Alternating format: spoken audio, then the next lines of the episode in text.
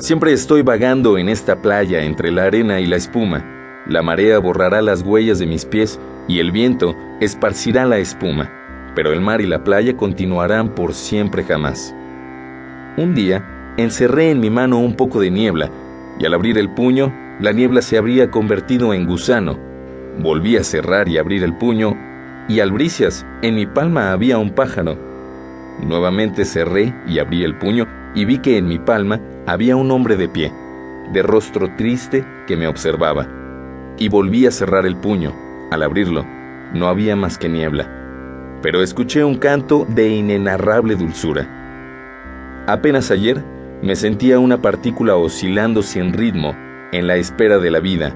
Ahora sé que soy la espera y toda la vida palpita en rítmicos fragmentos en mi interior. Me dicen en su vigilia, Tú y el mundo en que vives no sois más que un grano de arena en la infinita playa de un mar infinito. Y yo les digo en mi sueño, soy el mar infinito, y todas las palabras no son más que granos de arena en mi playa. Solo una vez me quedé sin palabras, fue cuando un hombre me preguntó, ¿quién eres? El primer pensamiento de Dios fue un ángel, la primera palabra de Dios fue un hombre. Fuimos criaturas ondulantes, vagarosas, ansiosas, un millón de años antes de que el mar y el viento del bosque nos dieran palabras.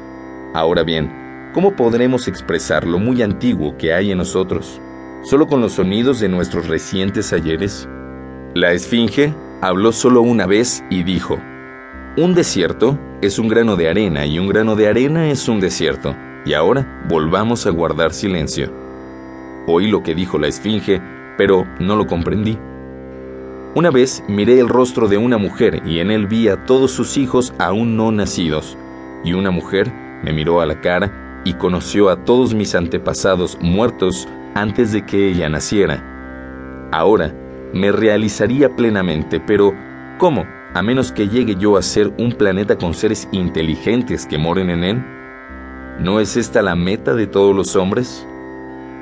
Una perla es un templo construido por el dolor en torno a un grano de arena. ¿Qué ansiedad construye nuestros cuerpos y en torno a qué granos? Cuando Dios me arrojó, a mí, una piedrecilla, a este maravilloso lago, turbé la superficie del agua con incontables círculos, pero cuando alcancé la profundidad, me quedé en gran quietud. Dadme silencio y desafiaré a la noche. Conocí mi segundo nacimiento cuando mi alma y mi cuerpo se amaron y casaron. Una vez conocí a un hombre de oído sumamente fino, pero mudo. Había perdido la lengua en una batalla. Ahora sé en qué batallas combatió ese hombre antes de llegar el gran silencio, y me alegré de que ese hombre estuviera muerto. El mundo no es suficientemente vasto para que cupiéramos él y yo. Largo tiempo yací en el polvo de Egipto, silente y ajeno a las estaciones. Luego, el sol me hizo nacer, me erguí y caminé por las riberas del Nilo, contando con los días y soñando con las noches. Y ahora el sol me persigue con mil pies para que caiga nuevamente en el polvo de Egipto. Pero oíd la maravilla y el acertijo.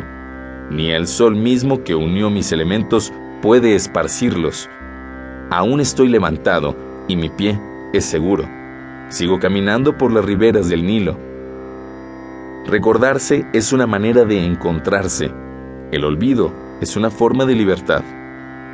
Medimos el tiempo según el movimiento de incontables soles, y ellos miden el tiempo con pequeñas máquinas que llevan en los bolsillos. Ahora decidme, ¿cómo podremos reunirnos alguna vez en el mismo sitio y a la misma hora? El espacio no representa espacio alguno entre la Tierra y el Sol, para quien mira desde las ventanas de la Vía Láctea. La humanidad es un río de luz que corre desde la ex eternidad hasta la eternidad. ¿No envidian los espíritus que moran en el éter el dolor del hombre? Camino a la ciudad santa, encontré a otro peregrino y le pregunté, ¿es este verdaderamente el camino hacia la ciudad santa? Y aquel peregrino me dijo, Sígueme, y llegarás a la ciudad santa dentro de un día y una noche.